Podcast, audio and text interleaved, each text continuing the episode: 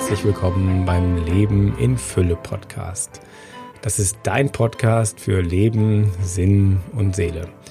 Ich bin Michael Mann und ich bin schon seit 20 Jahren Mentaltrainer, Seelsorger und Sinnstifter. Ja, und ich mache das mit großer Leidenschaft und mit viel Begeisterung. Deswegen möchte ich dir hier in diesem Podcast meine bewährtesten Tipps weitergeben und ganz viel Inspiration damit du ein Leben in Fülle führen kannst. Ja, und ich wünsche dir natürlich auch jetzt ganz viel Spaß beim Zuhören.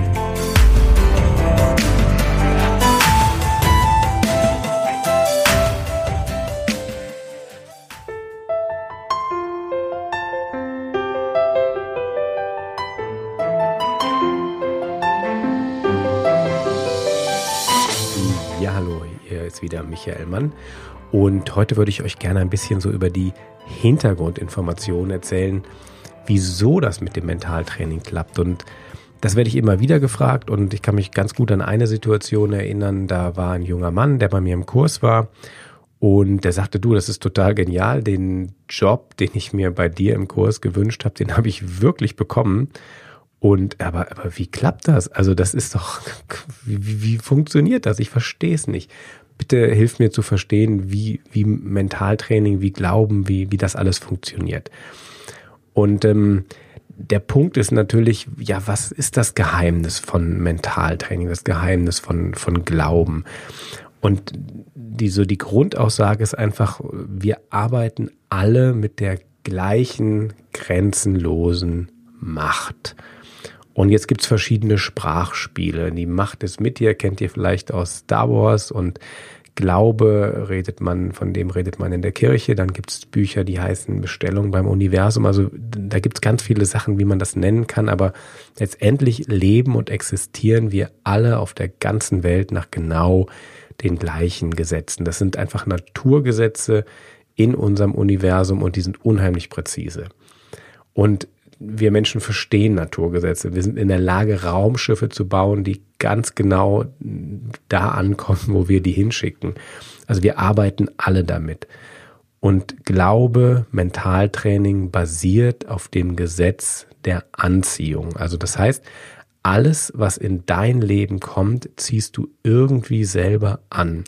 Und sorry, dass ich immer wieder äh, biblische Zitate reinbringe, aber das ist, hängt irgendwie mit meinem Theologiestudium zusammen. Das hat ja dann doch so seine Spuren hinterlassen, auch in meinem Gehirn. Da heißt es nämlich, nach deinem Glauben wird dir gegeben. Also das ist alles nichts Neues, das gab es schon früher. Das heißt, alles, was passiert, ziehen wir irgendwie an. Alles, was wir denken, hat eine, hat eine Wirkung. Das heißt, es ist ganz, ganz wichtig, uns klar zu machen, wie wahnsinnig mächtig unser Geist ist. Also jeder Gedanke ist etwas Reales, jeder Gedanke ist eine Kraft. Und ja, wie funktioniert das? Also eigentlich sagt man ja, Wahrheit ist ihrem Wesen nach einfach. Und Einstein hat das mal so schön gesagt, also wer nicht in der Lage ist, das seiner eigenen Großmutter zu erklären, der hat es auch nicht verstanden. Das heißt, ich muss gucken, dass ich alle Wahrheit irgendwie in ganz einfache Bilder packen kann. Auf der anderen Seite ist es so, dass es auch in der Natur der Sache liegt, dass wir so eine Aussage wie Gedanken werden Dinge auch gar nicht so leicht erklären können, weil wir da an die Grenzen unseres Verstandes stoßen. Aber da sind wir in guter Gesellschaft, denn das geht nicht nur dir und mir so. Da sind auch die besten Wissenschaftler, äh, haben ihre Schwierigkeiten, wenn sie die Quantenphysik verstehen wollen. Und ähm, ich habe mal den berühmten Spruch gelesen, der hieß, wer glaubt, die Quantenphysik verstanden zu haben, der hat sie nicht verstanden. Und da habe ich mich erinnert an eine Aussage, die auch die Theologen durch die Jahrhunderte hindurch gemacht haben. Also wer glaubt, Gott verstanden zu haben, der hat ihn nicht verstanden. Und das ist so eine ganz, ganz wichtige Aussage. Da gab es sogar mal ein Dogma, äh, das also gesagt hat, also wer irgendwie versucht, Gott zu beschreiben und je genauer diese Beschreibung ist, desto weiter weg ist er von der Wirklichkeit. Das heißt, Physik ist verstehbar. Metaphysik ist nicht verstehbar, aber sie ist erfahrbar. Und das ist so der Zugang. Du kannst es eigentlich nur selber erfahren, ausprobieren. Und was für die Metaphysik gilt, das gilt auch für meinen, für meinen Zugang zur Theologie. Ich glaube nicht an die Dogmen, aber ich glaube an meine Erfahrung. Und ich vertraue der Erfahrung meiner Freunde. Weil irgendwann haben mir ganz viele Leute ganz viele Sachen erzählt und das habe ich dann auch quasi wie zu meinem Erfahrungsschatz auch dazugeholt.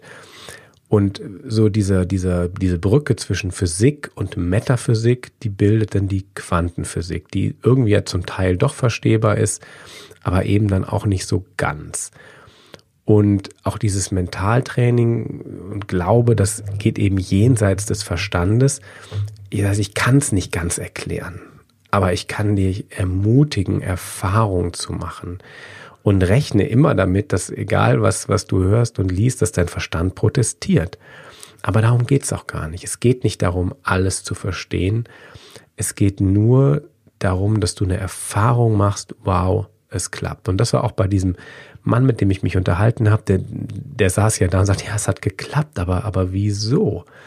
Ja, und manchmal ist es ein bisschen wie bei den Heinzelmännchen, wir müssen es nicht immer verstehen. Ihr kennt, es gibt in, in Köln äh, eine wunderschöne Sage. Da ist ein, soweit ich die noch irgendwie mich erinnere kann, erinnern kann, da ist ein, ein Ehepaar und in der Nacht erscheinen immer die, die Heinzelmännchen, die Meinzelmännchen, die Heinzelmännchen und machen die ganze Arbeit in der Wohnung und flicken die Schuhe. Ich glaube, der war Schuster und der wacht am nächsten Morgen auf und, und die Einzelmännchen, die, die machen einfach alles. Es funktioniert. Und, und ich glaube, er, der, der Ehemann, ist auch ganz happy mit und, und nimmt das einfach so hin und freut sich und ist dankbar für sein glückliches Leben. Die sind natürlich glücklich und die sind reich und erfolgreich, weil die Einzelmännchen die ganze Arbeit machen. Und die lassen los und gewähren und das ist alles gut. Aber dann kommt die Neugier und der Verstand. Jetzt in dem, in der Geschichte ist das, glaube ich, die Frau des Schusters und die sagt, also ich muss wissen, was das ist. Ich will das jetzt wissen. Und dann legt die sich nachts auf die Lauer. Und ich glaube, er macht dann auch mit und dann beobachten die eben, wie die Meinzelmännchen, Entschuldigung, die Heinzelmännchen reinkommen und dann die ganze Arbeit machen. Und in dem Moment bemerken die Heinzelmännchen natürlich auch, dass sie beobachtet werden und dann, pupp, ist es vorbei und die verschwinden und kommen nicht mehr wieder und von dem Punkt an ist das schöne Leben vorbei. Also so ein bisschen einfach oder die Grundaussage von der Geschichte einfach auch mal vertrauen, wenn es gut läuft. Die Erfahrung ist, jeden Morgen ist die Arbeit gemacht. Also, das heißt, ähm, was ich versuche, ist, äh, eine Erfahrungen zu vermitteln und das wirklich mit dem Herzen zu erfahren, weil das geht nur mit dem Herzen, weil unser, unser Verstand ist nicht dazu gemacht, das alles zu fassen. Der ist dafür gemacht, Probleme zu lösen. Und das heißt ja auch nicht, wenn dein Verstand so groß wäre wie ein Senfkorn, könntest du Berge versetzen, sondern das Zitat heißt, wenn dein Glaube nur so groß wäre wie ein Senfkorn, könntest du Berge versetzen. Ihr habt wahrscheinlich alle schon mal den Satz gehört, die Realität entsteht durch den Betrachter. Und dann ist die Frage, worauf richte ich meine, meine Aufmerksamkeit? Und die normale Physik, die, die, die mechanische Physik, da gehen wir davon aus und auch die Wissenschaft, die sagen wir, alles beruht auf Objektivität. Und man postuliert, dass es einen Beobachter gibt und irgendetwas, was man beobachten kann und die beiden seien total voneinander getrennt. Das hieße, das heißt also, man kann objektive Beobachtungen machen. Aber der Punkt ist, und das hat man auch rausgefunden, ähm, es gibt kein nichts, was von den anderen Dingen getrennt ist. Das heißt, der Beobachter ist auch nie von dem getrennt, was er gerade beobachtet. Das heißt, es gibt diese Objektivität nicht, weil wir alle miteinander verbunden sind und jedes Ding ist miteinander verbunden. Und das heißt, die Realität liegt immer im Auge des Betrachters. Das heißt, wenn ich etwas betrachte, bin ich schon sowas wie ein Mitschöpfer. Und ähm, das ist ein wunderschönes Zitat, das aus dem Buch Genesis. Da ist dann ganz am Anfang der, der Heiligen Schrift, Gott schafft also die ganze Welt, die Licht, äh, das Licht und das Land und das Meer und so weiter. Und am Ende jeden, jedes Tages heißt es dann, und er sah, dass es gut war. Also er betrachtet es und sieht es positiv und gibt dann nochmal so wie den Schubs in, in das Gute hinten mit rein. Also für unseren Verstand ist das natürlich jetzt total irritierend, wenn, wenn ihr das äh, von mir hört, wenn ihr das so anders lest, dass Materie eigentlich nichts ist als eine Illusion. Dann finde ich nichts Festes. Dann gibt es dann nur Welle und Schwingung. Und dann gibt es diesen Leitspruch der Physik, der heißt dann auch, alles ist Schwingung. Und dann, oha, die Theologen sagen dann sowas ähnliches, ja, alles ist Gott, alles ist Geist. Und in dem Punkt finde ich es total spannend, wie, wie Naturwissenschaft und, und Spiritualität und Theologie sich eigentlich berühren und genau das Gleiche aussagen. Im Alltag ist es natürlich anders. Im Alltag sehen wir keine Schwingung. Wir sehen ganz klar Dinge.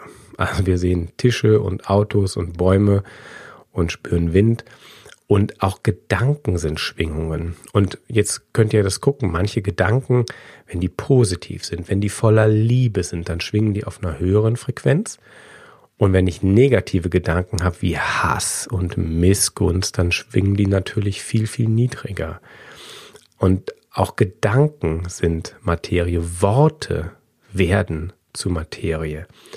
Und ähm, der Mystiker Johannes, das ist der, also ich meine jetzt den, der das vierte Evangelium geschrieben hat, der formuliert das ganz am Anfang mit folgenden Worten. Der sagt, im Anfang war das Wort und das Wort war bei Gott und das Wort war Gott.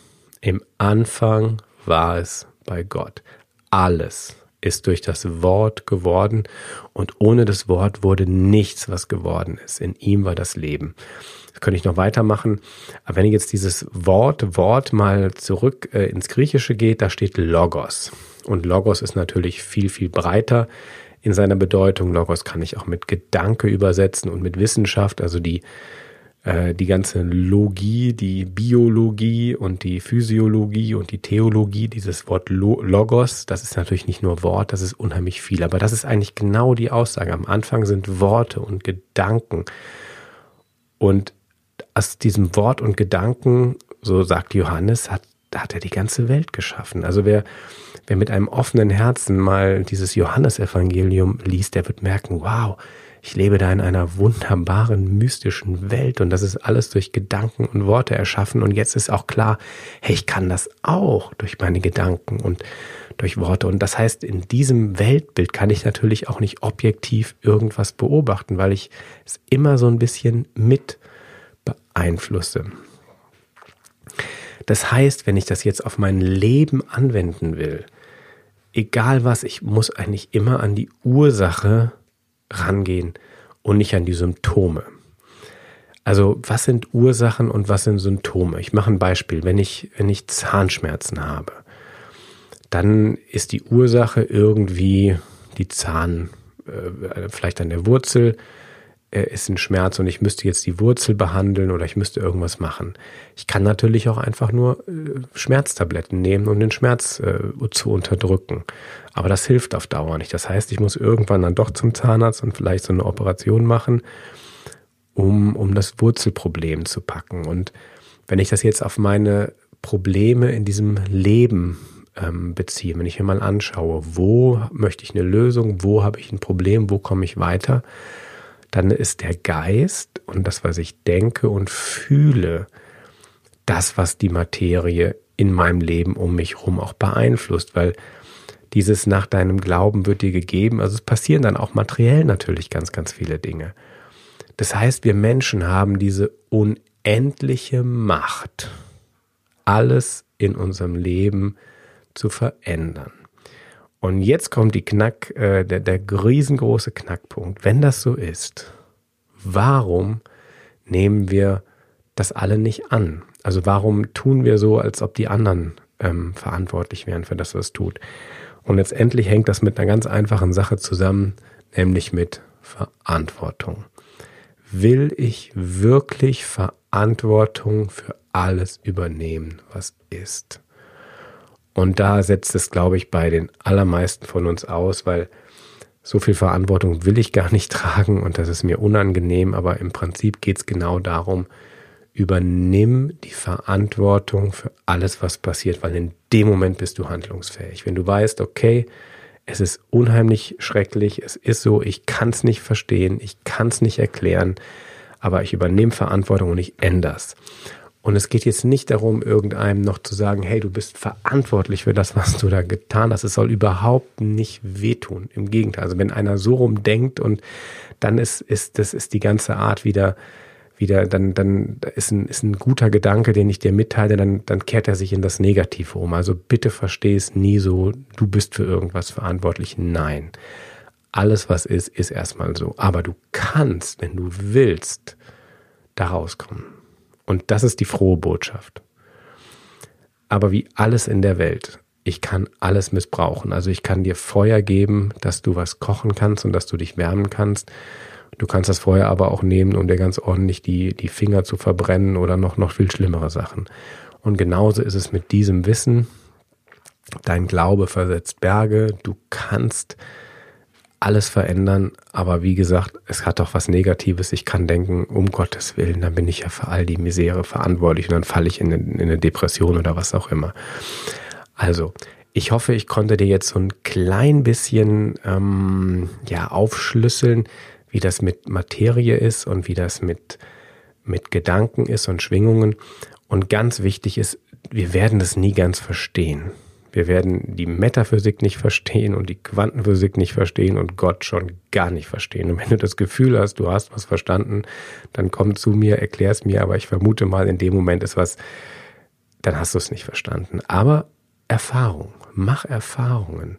Beobachte mal ganz genau, was du denkst heute und was dir, was dir passiert im Leben. Und das Ergebnis von unserem Leben heute ist das, das, was wir in der Vergangenheit gedacht haben. Und geh mal in die Vergangenheit. Was habe ich gedacht? Was für Selbstbilder habe ich mir? Und wo bin ich heute? Das ist eine Erfahrung, die du machen kannst. Und dann änder das und dann beobachte mal, was für Erfahrungen machst du, wenn du deine Gedanken und Gefühle bewusst einsetzt, um Dinge in dein Leben zu ziehen.